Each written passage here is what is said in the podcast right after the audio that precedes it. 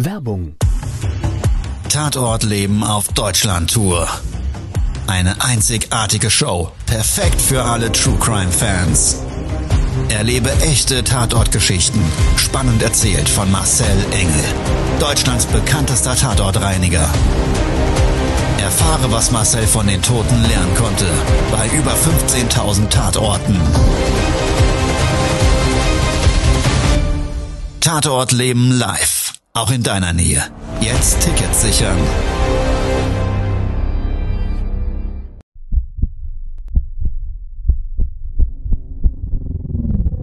Todesursache. Der Podcast mit Tatortreiniger Marcel Engel. Es wird immer mal wieder in meinem Podcast vorkommen, dass wir sehr tief in das Geschehen eintauchen. Ich werde offen darüber sprechen. Damit meine ich, dass Flüssigkeiten wie Blut als Element das kleinste Problem sein wird. Ich freue mich, wenn ich euch auf eine Gedankenreise entführen darf in meine Welt des Tatortreinigens. Todesursache. Der Podcast mit Marcel Engel. Hallo und herzlich willkommen. Schön, dass du wieder Zeit und Lust hast, mit mir gemeinsam eine Tatortreinigung zu durchleben. Heute ein meines Erachtens nach extrem spannendes Thema. Persönlichkeitsentwicklung. Raus aus der Komfortzone, rein in die Entwicklungsphase. Manchmal machen wir das Ganze natürlich freiwillig, weil wir einfach so Lebenszyklen haben, wo wir danach dürsten, uns zu verändern. Und manchmal sind diese Persönlichkeitsentwicklungen aber durch das Leben aufgezwungen, auch ein bisschen unfreiwillig. Und bei mir ist es so im Unternehmen, ich lege großen Wert darauf, dass völlig egal, was die einzelnen Mitarbeiter für Positionen betreuen. Das heißt also der Außendienst, der Spezialreiniger, der Tatortreiniger und oder aber der Innendienst, der am Callcenter ist und ja auch derjenige, der Großkunden betreut und so weiter und so weiter und so weiter. Also alle rund um das Team der Marke, die sollten meines Erachtens nach auf einer sehr professionellen Basis wissen, von was sie reden. Ja, also wir haben ja ganz, ganz viel mit dem Tod zu tun. Und jemand, der noch nie eine Tatortreinigung gesehen hat und das ausschließlich über die Erzählungen der Kunden kennt, zum Beispiel im Callcenter über den Fragebogen und sich so gedanklich dann in diese Bildnisse des Geschehnisses reinversetzt oder aber diejenigen, die halt in der Videoproduktion sind und so weiter. Es ist mir persönlich extrem wichtig, dass die, wie gesagt, genau wissen, von was sie reden und mit welchem Produkt sie zu tun haben.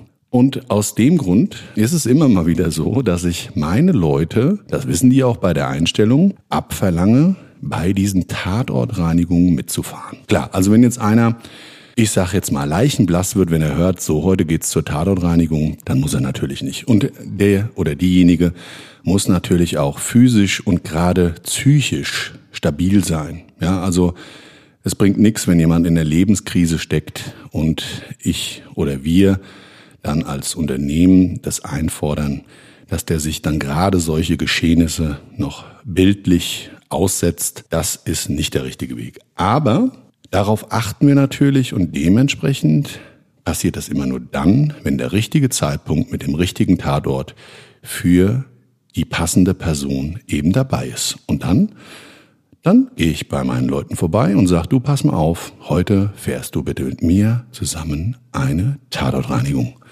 Und genau ein solches Geschehnis hatte ich vor ganz, ganz, ganz vielen Jahren, so 17, 18, 19 Jahre her, das war damals eine ganz liebe Angestellte erst, die mir von einem Freund empfohlen wurde. Die zwei waren damals so ein bisschen, ja, waren ein Paar. Und er hat gesagt, du, das ist eine ganz liebe, die kannst du einstellen, die macht das Telefon toll und so weiter. Mein Diana-Mädchen. Und sie ist mittlerweile Geschäftspartnerin in einem Schädlingsbekämpfungs GmbH bei mir und macht das ganz toll, ist gelernte Schädlingsbekämpferin. Aber die Anfänge waren eben mal anders. Das heißt, sie war Angestellte, war am Telefon, hat einen Auftrag angenommen und der Kunde hat gesagt, wir haben hier ein Riesenproblem im Ruhrgebiet mit einer Wohnung, die ihm gehörte. Mehr Parteienhaus, erstes Stockwerk und hier gibt es im Hausflur Maden. Also sind wir da hingefahren. Todesursache, der Podcast. Der Tatort. Wir wussten zu dem Zeitpunkt auf der Fahrt hin auch schon, und da haben wir uns drüber unterhalten, dass der Madenbefall aus einem Leichenfund herrührt. Das heißt, es ist eine Notöffnung in diesem Mehrparteienhaus im ersten Stockwerk durchgeführt worden, nachdem Mieter im Haus festgestellt haben, dass es dort erbärmlich stinkt und das an einer Wohnungstür lokalisiert haben. Und wenige Zeit später, also einen Tag später, sind auch schon die Maden aus diesem Türrahmen heraus unter der Türschwelle rausgekrochen und haben sich eben im ganzen Hausflur verteilt. Ist eine Riesenschweinerei immer und gerade für die Nachbarn, weil man sollte das überhaupt nicht glauben, diese kleinen Maden, die finden wirklich ihren Weg überall hin, wo man sie eigentlich nicht haben möchte und oftmals eben dann leider auch in die Wohnungen der Nachbarn. Und je nachdem, wie du persönlich wohnst, kannst du dir das vielleicht vorstellen. Auf einmal krauchen da irgendwelche Maden, da ist man ja sowieso schon erschrocken, weil Schädlinge im Haus hat man nicht gerne. Wenn man dann aber noch eine Geruchsbildung im Hausflur hat, zusätzlich und das Rückschlüsse darauf schließen lässt, dass eben vielleicht beim Nachbarn was nicht stimmt, weil man den schon lange nicht mehr gesehen hat, dann wird's irgendwie komisch. So, und Diana, sehr tapfer, ich bin gefahren, hat mir dann immer wieder so erzählt, ja, sie hat den Fragebogen da mit dem Kunden besprochen und er hat viele Informationen gegeben. Und derjenige, der verstorben war, da hatten wir auch so ein paar Infos. Also wir wussten, der Mann war Single. Wir wussten, der hat einen geregelten Beruf gehabt, war auch noch berufstätig zu dem Zeitpunkt. Und wichtig war dem Vermieter, er hat immer pünktlich seine Miete gezahlt. Ja, und dann, wie gesagt, kam dieser Tag dieser Notöffnung, die durch die Nachbarn, die die Polizei gerufen haben, dann veranlasst wurde. Die Tür selber haben wir nicht geöffnet. Das hat damals ein ortsansässiger Schlüsseldienst gemacht. Und wir hatten aber vor Ort dann eben auch noch die Aufgabenstellung, bei der Polizei entweder die Schlüssel abzuholen und wir hatten dann vor Ort angerufen auf der Fahrt dorthin. Und dann hat die Polizeistation uns beauskunftet, dass sie auch den Schlüssel vorbeibringen können. Es wäre gerade eine Streife sowieso auf so einem Weg, so schon so einer Kontrollfahrt nehme ich mal an. Und sie waren so lieb und haben uns den Schlüssel vorbeigebracht. Also, wir waren dann irgendwann mittags vor Ort. Auftrag kam vormittags rein.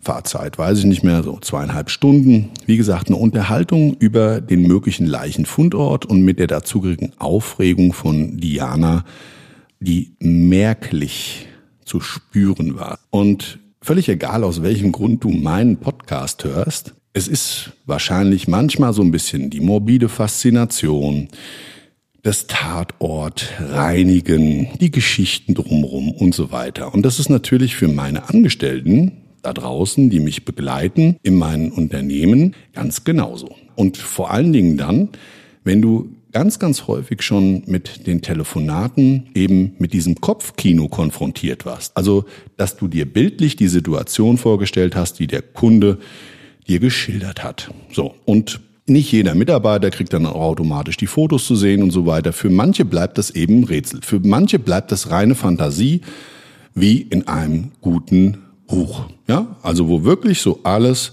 deiner persönlichen Fantasie überlassen ist, wie das tatsächlich aussieht. Ich habe ihr dann gesagt, na ja, also bleibt ganz entspannt, ich bin ja dabei und wollt ihr da einfach auch so ein bisschen zusprechen, weil ich habe schon so gemerkt, es war eine ganz coole und eine ganz liebe, aber der Spannungsbogen, je näher wir dem ja, Zielort kamen, je mehr ist so ja die Anspannung durch die Aussprache und die Körperhaltung zu spüren gewesen.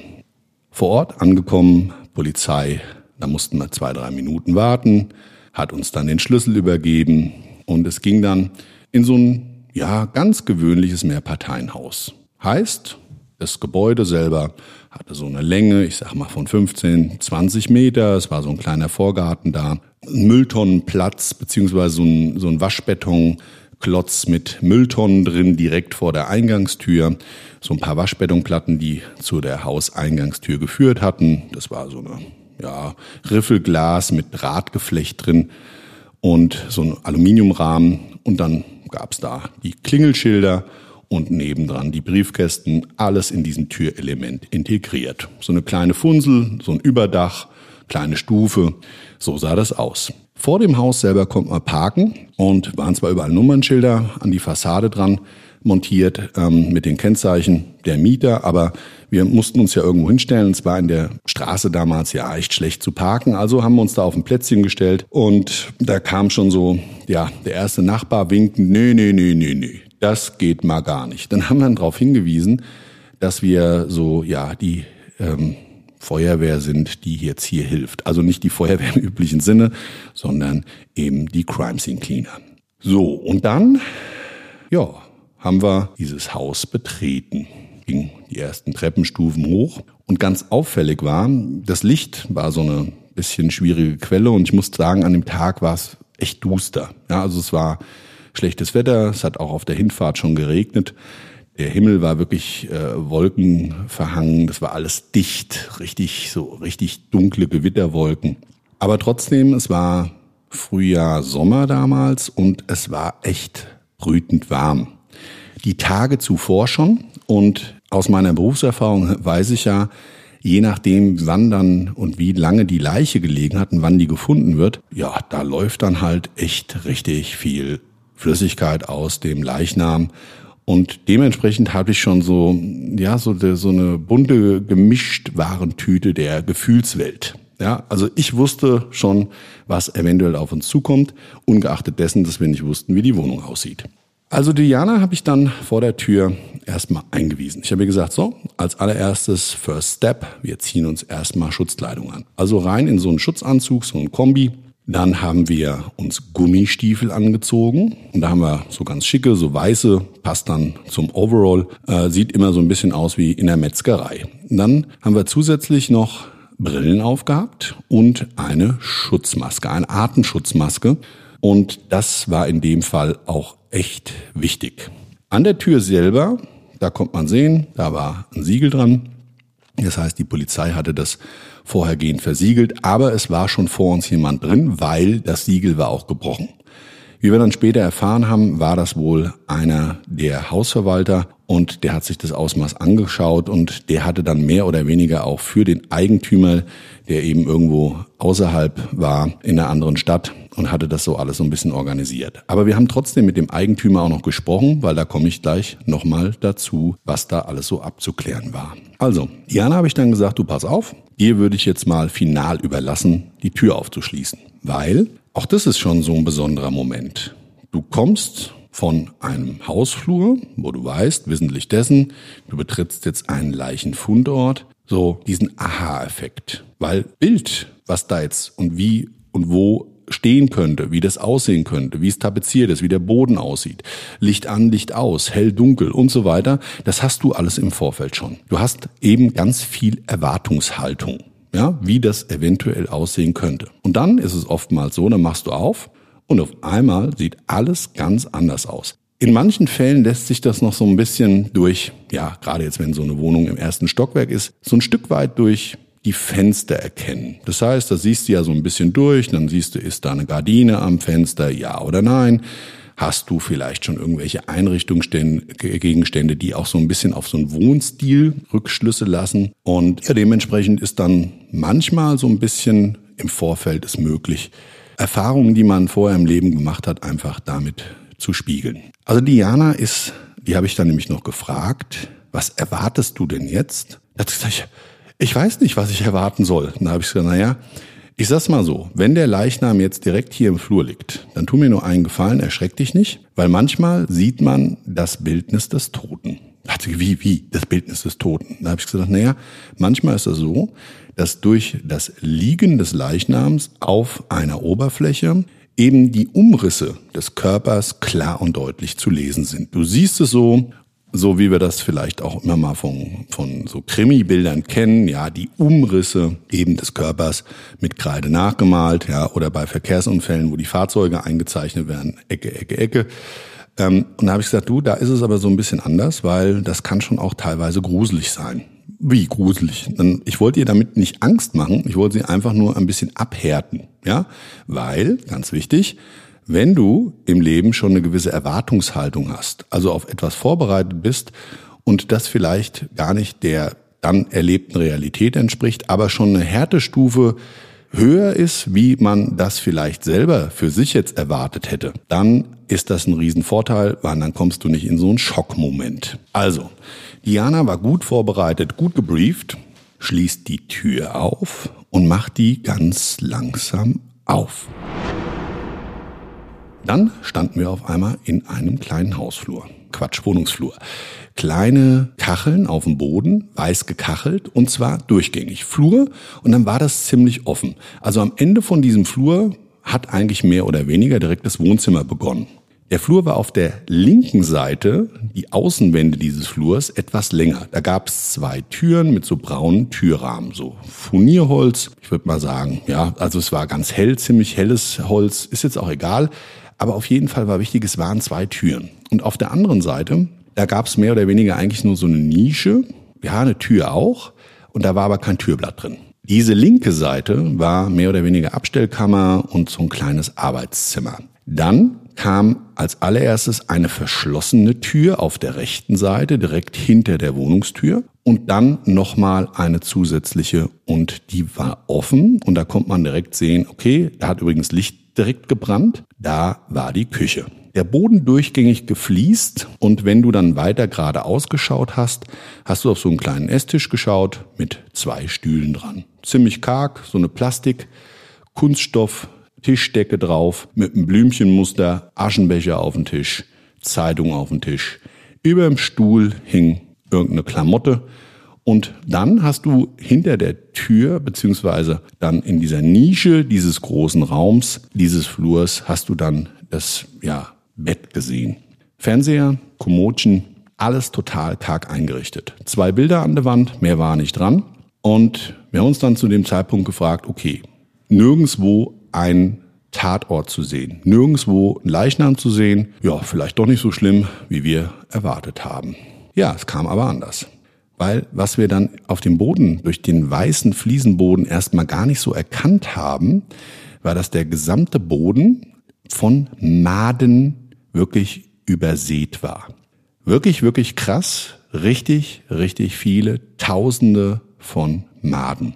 Teilweise abgetötet, teilweise, also teilweise schon tot, teilweise verpuppt und an den Fenstern und Fensterbänken, die mit so, ja, V-förmigen, durchsichtig weißen, verzierten Gardinen abgehängt waren, konntest du auf den Fensterbänken, wo sonst nichts drauf war, und an den Rändern der Fußleiste Tausende von Fliegen sehen. Tot. Es sind uns aber auch noch so ein paar durch den, durch den Raum geschwirrt und die sind uns dann pick, pick, pick, pick, pick immer mal wieder so gegen die Brille geklatscht. So, und dann hat die Diana gesagt, okay, hier stinkt's ja abartig. Ich habe es gar nicht wahrgenommen und da ist wieder eines dieser Phänomene. Als Tatortreiniger stummst du natürlich ein bisschen ab. Und dann gibt's aber noch ein Phänomen, das in diesem Fall dazugekommen ist. Das sind nämlich Menschen, die extrem sensibel auf eine Sinneswahrnehmung reagieren. Also das heißt, sprich, die zum Beispiel besonders gut riechen. Deshalb gibt's ja in vielen Bereichen auch Sommeliers, die dann einen besonderen Geschmack haben, einen besonderen Geruch und so weiter. Die können halt ganz ganz bestimmte Nuancen wahrnehmen.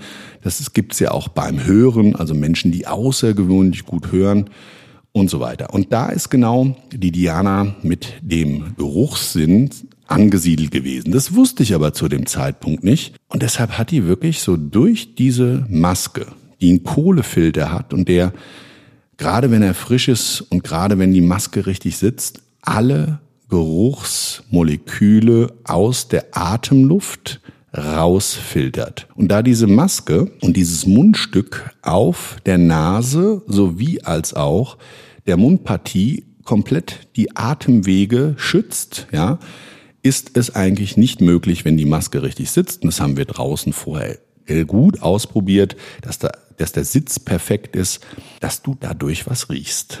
Bei ihr aber schon.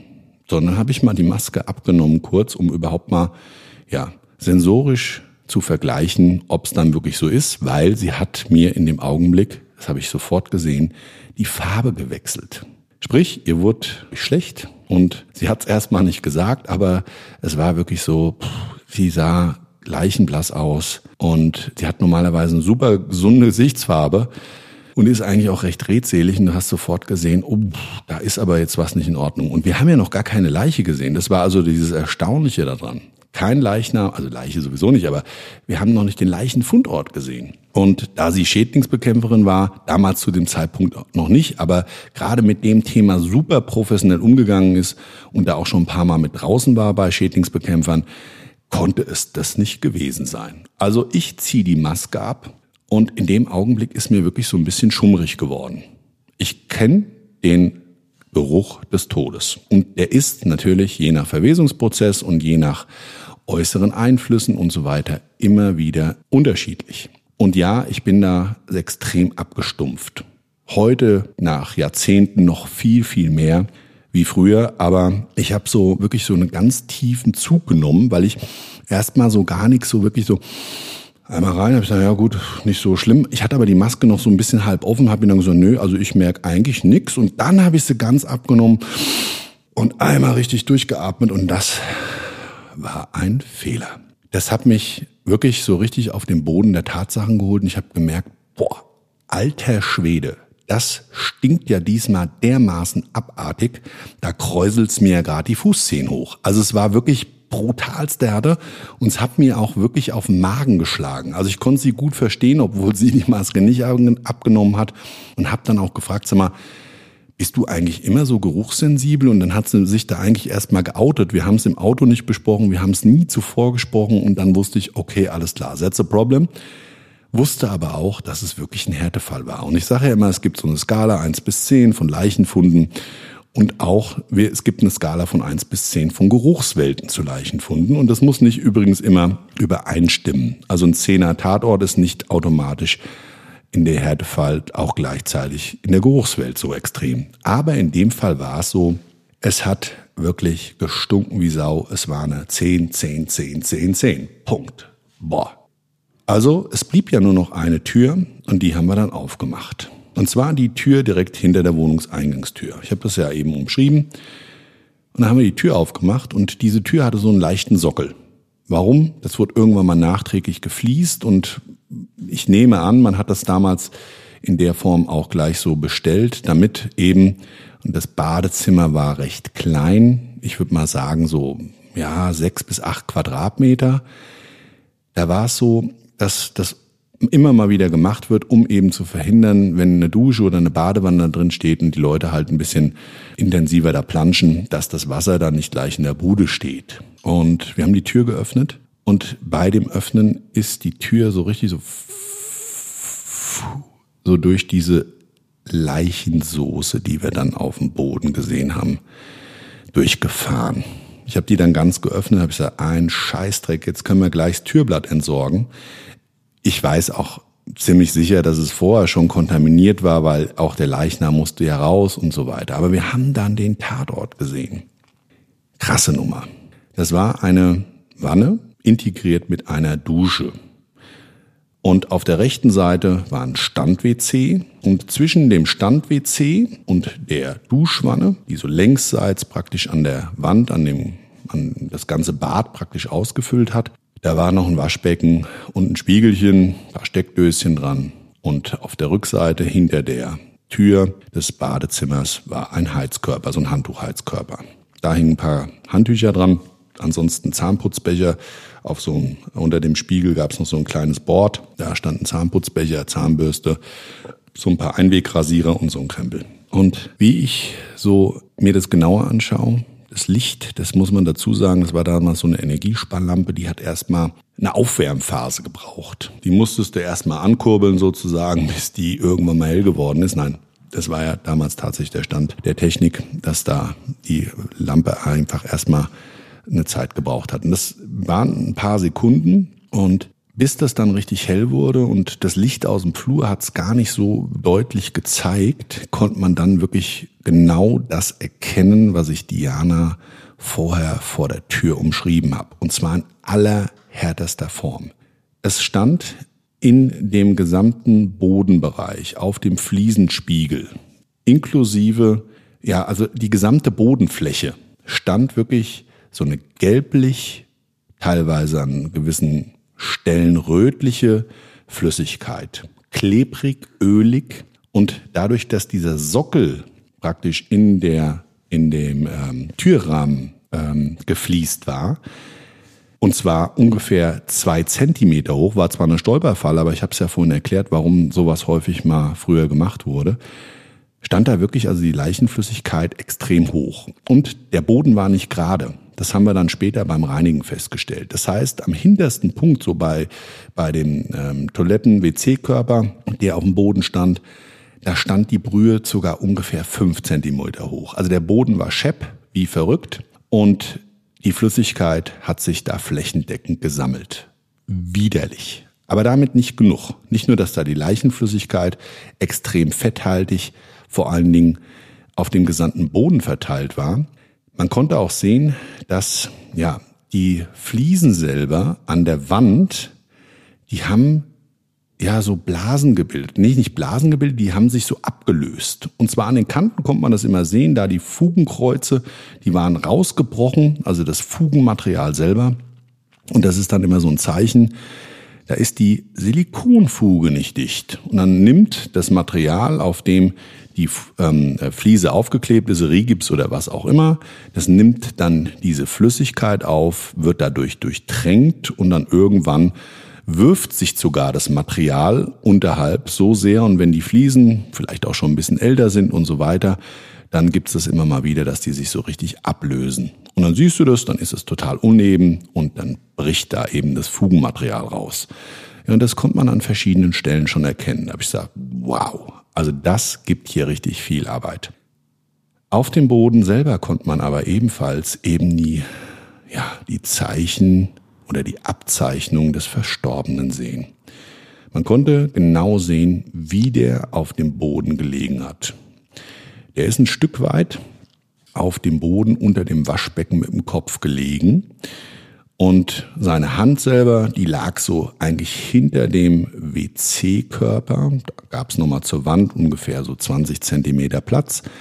Dann gab es dieses Spülrohr, was dann so in den Boden reinläuft. Und dieses Spülrohr war dann in so einem Kanal an der Wand entlang, so 15 auf 15 Zentimeter, hat man da so einen Kanal für das Abflussrohr gebaut, weil das WC da wahrscheinlich früher eigentlich nicht gestanden hat. Das war so meine Vermutung. Das hat sich auch später bestätigt. Und ja, diese Abwässer müssen halt irgendwie zu dem sogenannten Fallrohr des Hauses. Und da geht man halt manchmal Umwege. Und wenn das nachträglich irgendwie mal neu installiert wird und das Haus war schon wirklich älter, das war so um die 1950 gebaut und das Bad irgendwann mal nachträglich saniert worden, dann ist das halt auch oftmals so eine Möglichkeit, um die einzelnen Elemente, die Stehelemente, WC etc. neu zu gestalten. Aber da muss man das Abwasser ja trotzdem irgendwie zum Fallrohr führen. Also das hat dazu geführt, dass wir gesehen haben, der Kopf lag so auf dieser Kante, auf dieser Kante dieses Abwasserrohres, was gefliest und verfließt war. Kopfhaut und man konnte das Öhrchen erkennen, also den Abdruck des Ohres.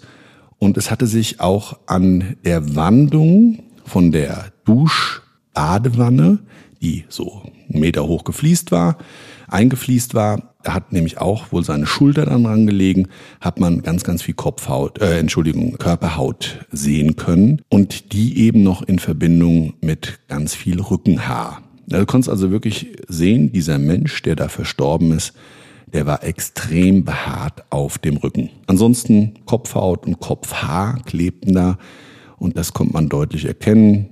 Mann hatte so leichte gräuliche Strähnen schon und ja, längere bis mittellange Haare. Das heißt, so 15 bis 20 Zentimeter lange ähm, Haarsträhnen haben wir da kleben sehen und haben die dann später abgereinigt.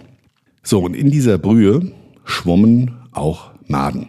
Das ist eigentlich nicht normal, ähm, ist aber manchmal so, also wenn da ein starker Befall vorliegt und so weiter, die machen da nicht ihren Rettungsschwimmer, sondern es ist halt so, dass wenn die Nahrungsquelle selber, also die Biomasse, sprich der Leichnam, durch den Bestatter entfernt wird, dass die Tiere dann eben doch zur Geruchsquelle eben diese Biomasse suchend, teilweise in diesem Sud dann ersaufen. Das ist in dem Fall zumindest so gewesen, auch nicht so häufig und seltener eher gesehen.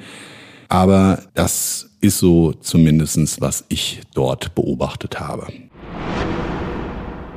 So, und Diana hat dann gesagt, wie machen wir das jetzt sauber? Ich gesagt, pass auf, Schritt eins: Wir holen jetzt mal unsere Utensilien und zwar als allererstes den Nasssauger. Und an dem Tag, tja, da hatten wir so ein bisschen Pech, weil Nasssauger hatten wir zwar dabei, aber wir haben ihn vor Ort dann angeworfen, Steckdose, Stecker rein, Schalter an und das Ding lief keine drei oder vier Sekunden und auf einmal hat's ganz verbrannt gestunken.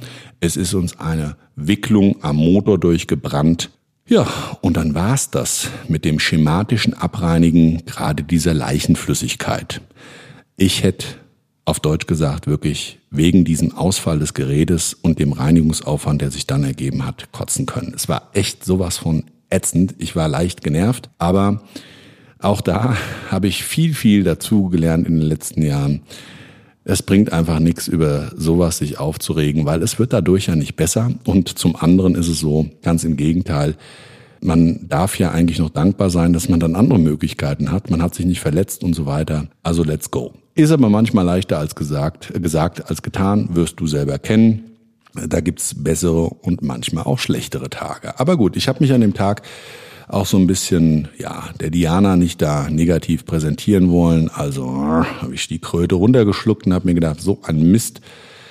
Okay, Diana, dann haben wir und müssen wir einfach mal schauen, wie wir das Problem jetzt lösen. So, und da ging's nächste Ding los. Wir hatten nämlich blöderweise das Handschäufelchen vergessen, weil meine Idee war, wir nehmen das einfach mit dem Handschäufelchen auf. Kennst du vielleicht, hast schon mal irgendwo einen kleinen Wasserschaden gehabt oder oder oder, dann kann das echt ein richtig hilfreiches Utensil sein. Vom Wischen mal abgesehen, da muss man immer dazu sagen, wenn du so eine ölige Flüssigkeit hast, dann brauchst du halt echt viel Material, weil das Zeug kannst du nicht ausfringen. Das gibt noch viel mehr Sauerei. Das war nämlich Dianas Gedanke.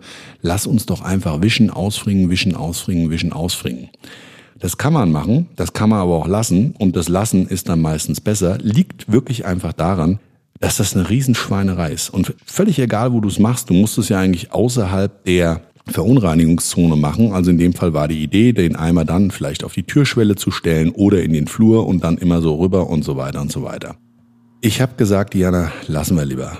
Er hat gesagt, ich habe aber keine andere Idee. Und dann habe ich gesagt, ich gehe mal auf die Suche nach einem Schäufelchen. Vielleicht hat der Verstorbene ja irgend so ein Utensil hier im Haushalt. Sie hat aber in der Zeit schon mal angefangen, doch ihre Methode mal auszuprobieren. Wollt vielleicht auch glänzen, ist ja auch erstmal gut und ich begrüße das eigentlich auch, wenn man das selber mal macht. Die andere Seite ist, wenn du dann schon weißt, auf was das hinausläuft, ja, bestätigt sich meistens nur, und genau das war der Fall, dass das halt dann eher nach hinten losgeht. Also Diana hat das dann durchgezogen. Das Problem war, wir haben durch dieses Ausfringen und dieses Reintropfen in dem Eimer und kann man sich ja gar nicht vorstellen. Das ist ja nicht wie so ein, wie so eine normale Wischlache, die du dann mal aufnimmst und dann ist das Wasser und dann fringst du es aus und dann läuft das da schön sauber runter.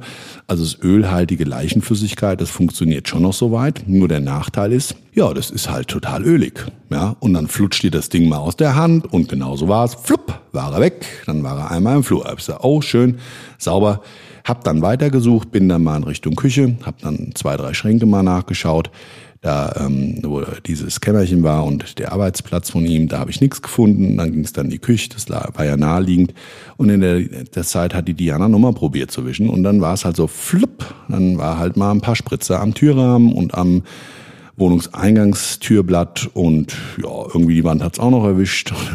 dann kam ich zurück und gesagt, oh Mann, bitte nein das wird hier ganz ja nur noch viel, viel mehr arbeiten. Dann hat sie auch gesagt, ja, ja, alles gut, du hattest recht. Und es ging mir jetzt gar nicht darum, ich habe das nicht erzählt, weil ich äh, äh damit zum Ausdruck bringen wollte, dass ich recht hatte, ähm, sondern ich wollte damit einfach nur so diese gesamte Situation des Erlebnisses umschreiben. Das ist mir nochmal ganz wichtig, weil, ich sagte ja bereits, es ist eigentlich extrem wertvoll, wenn man mal solche Erfahrungen macht, und gerade dann, wenn man das Gefühl hat, da könnte was Gutes dabei rauskommen, kann das ja oftmals gerade, wenn es dann auch klappt, eine ganz tolle neue Erfahrung sein. Auch für denjenigen, der denkt, dass es halt nicht so läuft. Und naja, also es hat sich aber anders bestätigt. Also ich hatte aber mittlerweile so ein kleines Handschäufelchen aus Plastik gefunden, so Kehrblech. Und ja, dann, das hatte so eine kleine Gummilippe, so ein rotes Teil. Super, damit konnten wir erstmal abschöppen. Schöppen, schöppen, schöppen, immer die Brühe rein in den Eimer. Boom. Und irgendwann sind wir auf so einen Grundstock gekommen. Grundstock, damit meine ich, der Boden war eigentlich nur noch so ganz leicht leichenflüssigkeitsbenetzt. Wir hatten dann mit so einer Papierrolle, die wir auch dabei hatten, ja, so eine Grobreinigung vorgenommen. Das darfst du dir dann so vorstellen, als würde man so eine Scheibe vorreinigen. Also Scheibe sauber machen, einsprühen mit Papier und Tüchern funktioniert das auch sehr, sehr gut. Ähm, es gibt natürlich noch viel, viel bessere Methoden, aber nichtsdestotrotz möchte ich die gerade mal umschreiben, weil sie bildlich einfach gut dazu passten. Dann ist es aber so, wenn du das mit Leichenflüssigkeit machst, ölhaltig, kannst dir vorstellen, hast du halt überall Schlieren. Siehst du zwar nicht, weil weiße Fliese, ist aber trotzdem scheiße, stinkt wie Sau und so weiter. Aber es war in dem Fall sowieso eigentlich nicht ganz so relevant, weil das war nur eine Grobreinigung. Weil durch diese, dieses WC, was auf dem Boden stand, ist uns nämlich die Leichenflüssigkeit, weil da Befestigungsschrauben durch das WC links und rechts in den Bodenbelag inklusive des Estrichs äh, zur Befestigung gebohrt wurde, war es sowieso so, dass es ja in diesen Estrich reingelaufen ist. Also es war klar, der Boden muss sowieso raus. Dann hatten wir ja auch schon bemerkt, dass diese Fliesen sich teilweise gelöst haben durch die ja eingedrungene Leichenflüssigkeit. Also habe ich mal den Telefonhörer in die Hand genommen und habe mal den Kunden angerufen. Der Kunde war ganz freundlich und hat gesagt, passen Sie auf, der Boden bleibt drin. Ich will da nur eine grobe Reinigung. Da habe ich gesagt, passen Sie auf, das ist eine ganz, ganz schlechte Idee. Und dann ging es wieder los, ähm, weil die Geruchsneutralisation, die wir dort ja inklusive angeboten haben, die wird garantiert eben nicht erfolgreich sein, wenn wir nicht die Quellbeseitigung der Leichenflüssigkeit im Vordergrund erstmal als Leistung durchführen. Das heißt, Boden raus, WC raus und dann schauen wir mal weiter. Ich konnte mit Engelszungen, Marcel Engel, haha, äh, mit Engelszungen konnte ich ihm dann davon überzeugen. Er war dadurch nicht unbedingt begeistert und wurde auch ehrlich gesagt immer unfreundlicher. Dann, dann machen Sie halt und ich erwarte jetzt aber auch, dass das dann nach 100 Prozent in Ordnung ist. Da habe ich gesagt, sehr gut, dürfen Sie erwarten, alles gut, wir machen mal weiter. Und es war wirklich so, dass das wiederum zum Anlass hatte, dass der Druck ein bisschen gestiegen ist. Nicht, dass wir nicht sonst auch performen, aber ja, der Kunde, der schwierig ist, das ist so, finde ich, eine Herausforderung, den dann trotzdem zufriedenzustellen. Ja, also, dass man nachher sagen kann, Mensch, hat doch alles super geklappt und ja, da muss jetzt vielleicht der Boden neu gemacht werden, aber es ist doch auch wirklich besser. Es ist doch im Sinne des Auftrags, den Sie bestellt haben. So, und der Typ, der hat dann im Zuge der Reinigungsarbeiten noch dreimal angerufen und gesagt, ja, sind Sie schon dabei, jetzt bleibt der Boden doch drin und deshalb habe ich das überhaupt so ausführlich erzählt. Also er hat echt gestalkt und wollte dann schlussendlich eigentlich am liebsten gar nichts mehr. Er wollte den Auftrag abbrechen und das war sautraurig, weil ja, im Endeffekt hat er sich so ein bisschen dadurch oder hätte sich fast ähm, ja die Möglichkeit genommen, da ein tolles Ergebnis zu erzielen. Also, was haben wir gemacht? Es war so, es kam dann ein Gewitter und ich war einfach nicht mehr telefonisch erreichbar. Also es ist wirklich so. Und ähm, ja, letzter Stand war dann aber in Telefonat Nummer drei, dass ich gesagt habe, wissen Sie was, ist doch besser, oder? Passen Sie auf, kostet auch nicht mehr, alles gut und wir kriegen das schon hin. Die Entsorgung vom Boden ist klar, aber die Arbeitszeit, die Halbstunde, wissen Sie was, die schenke ich Ihnen aus Kulanz, dass wir einfach gemeinsam auch das ja, Ergebnis erzielen, was wir uns beide wünschen. Und das war der letzte Stand. Dann hat er gesagt, ja, dann machen Sie halt wieder. Und dann hat er aufgelegt und ja, danach gab es Gewitter. Ich konnte nicht mehr erreichen, beziehungsweise er mich nicht mehr. Also wir waren nicht mehr erreichbar. So, habe ich weit ausgeholt, weil Diana war fleißig am Maden aufwischen. Und das ist auch so ein bisschen ätzend, wenn du die nicht absaugen kannst. Die kleben halt. Ja, also die kannst du nicht. Das ist nicht wie, ich sage jetzt mal, trockener Reis, sondern genau eben umgekehrt. Das ist wie gekochter Reis. Und wenn du das kennst, wenn der mal irgendwie so ein paar Reiskörnchen runterfallen oder ja, neben den Teller oder ja, auf den Tisch und die irgendwie dann ja da auf dem Oberflächen anhaften, dann ist das echt ätzend, die da runterzukriegen. Also selbst wenn du so mit so einem Wischmopp dann oder in dem Fall auf dem Tisch natürlich bei Reis äh, mit dem Wischlappen, also wenn du so so eine so eine Konsistenz einer klebrigen Reiskorn versus Made dort vom Boden hoden willst, dann ist das eine echte Herkulesaufgabe. Und Diana, das habe ich zu dem Zeitpunkt dann gemerkt, die war echt froh, dass sie nicht in dem Badezimmer arbeiten musste. Ja, es hat gestunken, wie ich den Boden rausgestemmt habe. Das kannst du dir nicht vorstellen. Das war wirklich so, als hättest du mal wieder so plack irgendwie einen Korken von der Flasche geöffnet und hast dann das Aroma wahrgenommen. Vorher war es schon krass, aber dann in diesem kleinen enge Badezimmer, die Lüftung, es war ein fensterloses Bad, war auch kaputt. Ich hatte die Maske an, habe geschwitzt wie ein Schwein ich hatte zu dem Zeitpunkt wirklich auch Flüssigkeit verloren. Der Kunde hat mich Nerven gekostet und wir hatten ja auch ein bisschen mehr Arbeit durch ja, kleine oder gewisse Gegebenheiten vor Ort, die ich vorher nicht erwartet habe. Und immer weiter und immer weiter und immer weiter. Es wird immer später. Dann haben noch die Nachbarn geklopft und Diana war völlig gespannt, weil dann ist sie zur Tür gegangen, war gerade vor beim Maden aufwischen und so weiter und so weiter.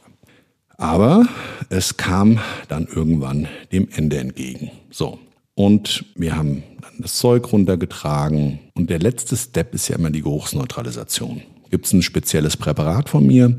Das wird in dem Fall, wenn wir es selber ausbringen, sogar thermisch durch ein Gerät aufbereitet und aktiviert. Und dadurch haben wir einfach ein super, super geiles Ergebnis. Diana hatte wirklich die Wohnung dermaßen gründlich und akribisch gereinigt. Du hättest da drin umkippen können und man hätte wahrscheinlich dort am offenen Herzen auf dem Boden operieren können. Zumal, wie gesagt, die Wohnung auch so ein bisschen so aussah wie ein OP-Saal oder, na, ich würde, nein, ich würde es mal umschreiben, eher wie eine Metzgerei. Aber die war danach wirklich picobello sauber.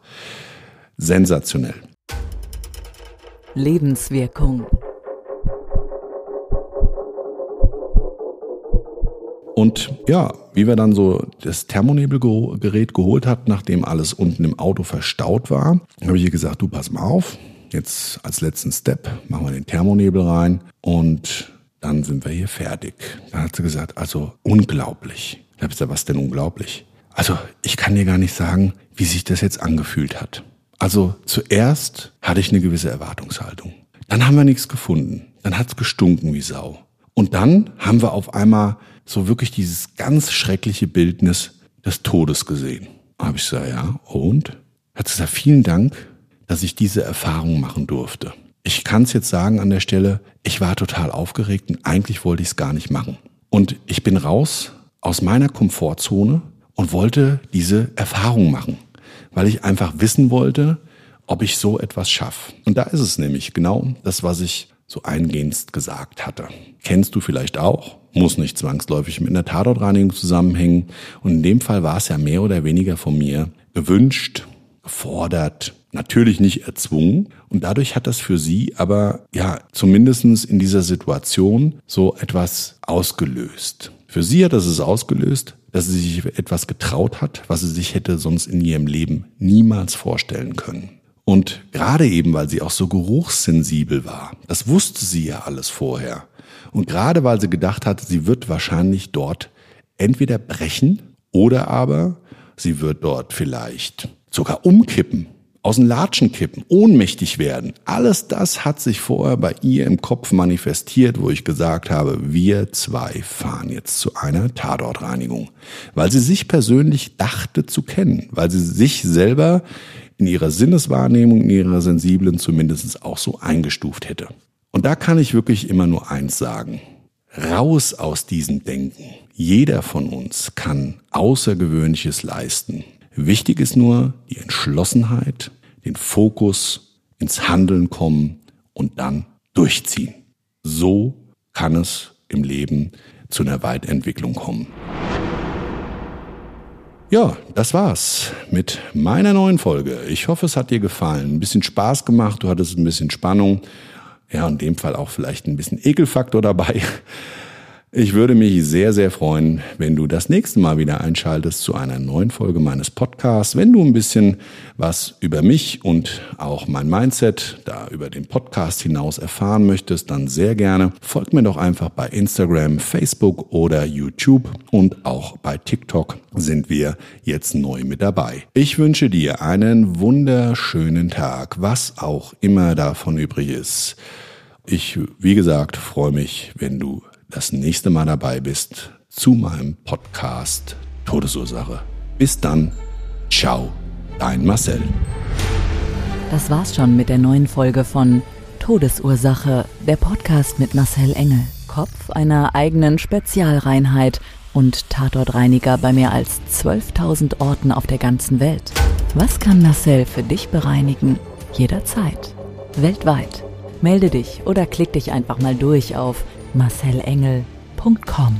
Empathisch, tiefgründig, ehrlich. Todesursache lässt dich garantiert nicht kalt. Seid dabei. Ich freue mich. Abonniere die Staffel und du kommst für keine Folge zu spät.